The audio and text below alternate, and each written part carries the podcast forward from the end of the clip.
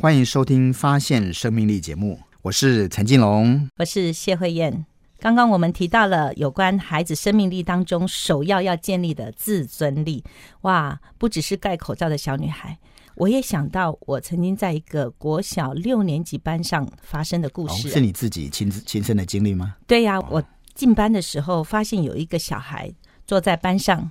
他身上总是脏脏臭臭的，我觉得是一个低自尊，而且是很没有成就感的。嗯，因为我总觉得同学对他总是嫌恶的声音。嗯，最重要的是，我每次要用到电脑啊，要呃关灯啊，要使用这些器材的时候，这个小男孩哦，就会从他的位置上主动冲出来要帮我的忙。哎，哇，我实在觉得他很热心，对不对？对。可是呢？总是会撞倒其他的同学的桌角啊，或者是让别人很不舒服。嗯，对我在想哦，不只是他是一个学习力比较差，身上不太好闻。嗯，我想他的人际关系肯定不好。后来我发现啊，他跟呃班上很多同学都曾经打过架，哦，也闹过事，常常进出到训导处呢。哇！这样的孩子我有点担心，可是他在我班上总是渴望从我的教学里面得到很多的肯定。嗯，每一次我上课的时候要走，他就是会跑到门口问我说：“老师，你觉得我有优点吗？”哦，哇，嗯，我实在不太容易一下启齿哈，因为真的在我眼前这个小孩。没有办法马上指出他有什么样的优点，没有我们认为的好孩子或是可爱孩子的优点。有啊，刚从你的分享里面，我觉得他非常的。积极主动啊，他他里面我看到他有一个乐意帮助别人的优点。对，所以我就是要用一个很独具慧眼的眼光去点出他生命底层的生命力。嗯，所以我就说有啊，阿发，我觉得你是一个热情的孩子，你是一个乐意协助别人的孩子。嗯，老师觉得你一定有优点的。嗯，他就是满意的点点头。哎，没想到有一件事情发生。有一天在学生本上，他写了一段话。嗯，他说其实。他老早就想到要死了算了哦，但是每一次我上课都在告诉他们生命有多重要。嗯，但是不管我用绘本或用活动，总是让他截取到的是这个大人进来我们班上要告诉我的是我的生命是有意义。哎，我有点好奇，那个是大概是他几年级的时候啊？六年级啊，十二岁的时候有那种想要死的这种。嗯，因为对他的生活来讲，就是所有都是挫折。嗯啊，那更重要的是发生了一件事情。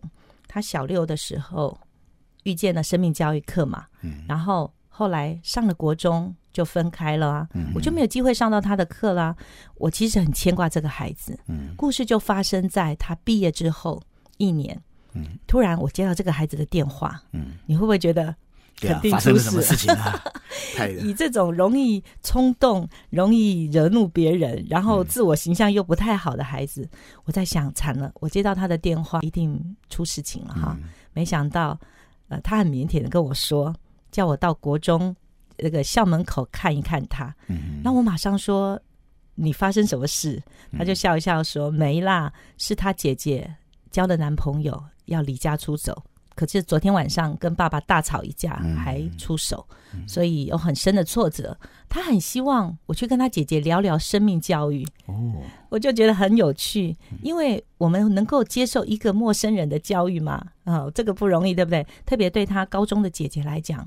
他在这个节骨眼上是听不进去任何一个陌生人的劝勉的，没错。但是我是为了这个小男孩而去。嗯，我那一天如期赴约，带了点心到他的校门口去看他。嗯，我就在想，这么多放学的孩子当中，哪一个是我记忆中的小男孩呢？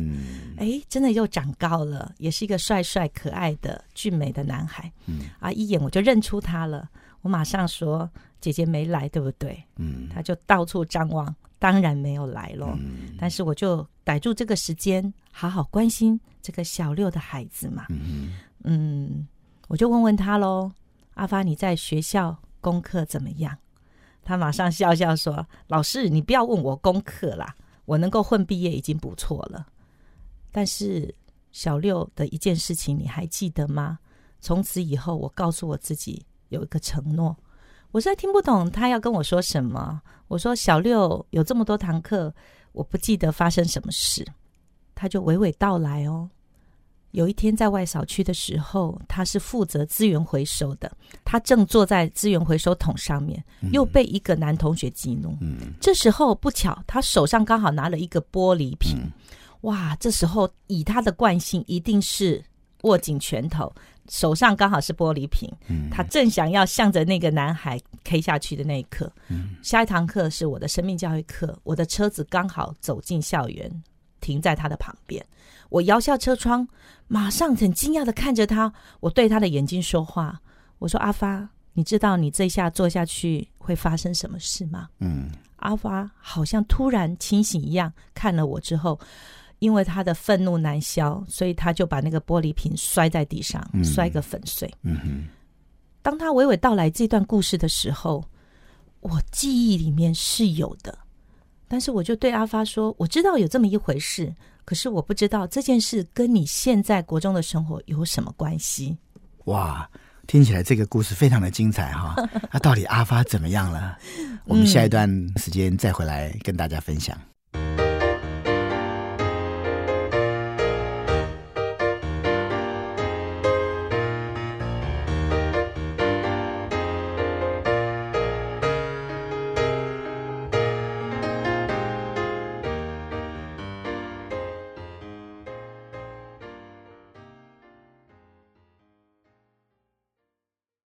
欢迎您回到《发现生命力》节目。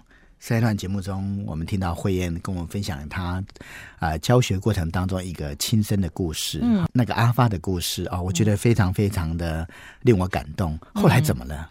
这个孩子实在是很单纯。其实你从他的反应里面发现，他看见姐姐遇到困难的时候，直觉想到他小六的时候上过我的课，就要我去跟他姐姐上一趟生命教育课。他以为课程可以那么快的改变一个孩子哈。显然他自己是觉得很有收获啊。对呀。如果如果在我身上有收获的东西，我看到我的我的姐姐目前正碰到这样的困难，我很希望我的姐姐也能够啊有一个这样的生命教育老师，他能够遇见你的话，你可以给他一些帮助。其实生命教育是一段历程，他其实是太单纯的期待他姐姐可以听懂，并且那么短的时间内可以做改变。嗯，所以这个改变的叙说就在他告诉我小六在外扫区的那一幕。嗯，我就跟阿发说，我知道这件事，可是我不知道后来怎么了。阿发就跟我说：“老师，你知道吗？自从那一天玻璃瓶砸在地上的那一刻，我为自己的生命许下承诺。”嗯，他告诉自己说。我是一个有价值的人，我不要再因为别人激怒我而毁了自己。我要为我自己负责任。嗯，哇，这句话简直是对一个从事生命教育的我来讲，是一个最大最大的鼓励。他正在发酵，而且他正在这个孩子生命中产出一种决定的能力，就是他怎么看重自己，更胜于看重别人怎么论说我。我相信每一个被激怒的孩子，一定是内在非常的不安。所以，当别人的一句小小的挑衅跟一个眼神，都可以把我里面的那个不安所跳起来。所以，他就告诉我说：“其实国中功课真的好难。你知道，一个人的能力建构是循序渐进嘛？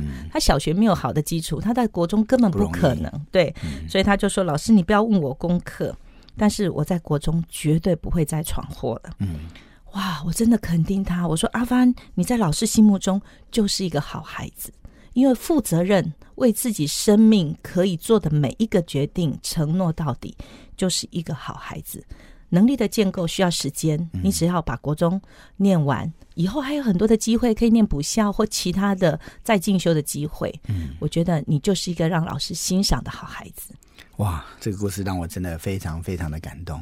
没有错，我相信。啊，真正功课好的人是都是家长很喜欢的，这个社会也很需要。但是可能更多的是品格好的，是就像刚刚你提到的说，那个愿意自己负责任这样的人，更是这个社会需要的。嗯，这个社会可能需要一些经济学家，可能需要一些老师，可是需不需要一些非常好的司机，非常好的在工厂工作的人，这些都很重要。如果他们可以把每一件事情都做得很负责任的话，那这个社会。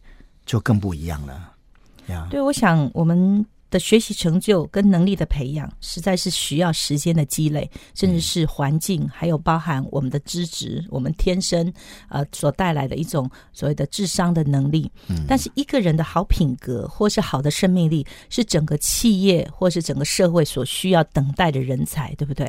就像刚刚金融说的，其实每一个人都是这个社会的螺丝钉。嗯，每一个人都能够兢兢业业、快乐的、安分的守住自己的每一份，就会让整个社会带来很多的和谐。感谢您收听《发现生命力》节目，我是陈继龙，我是谢慧燕，我们下次再见。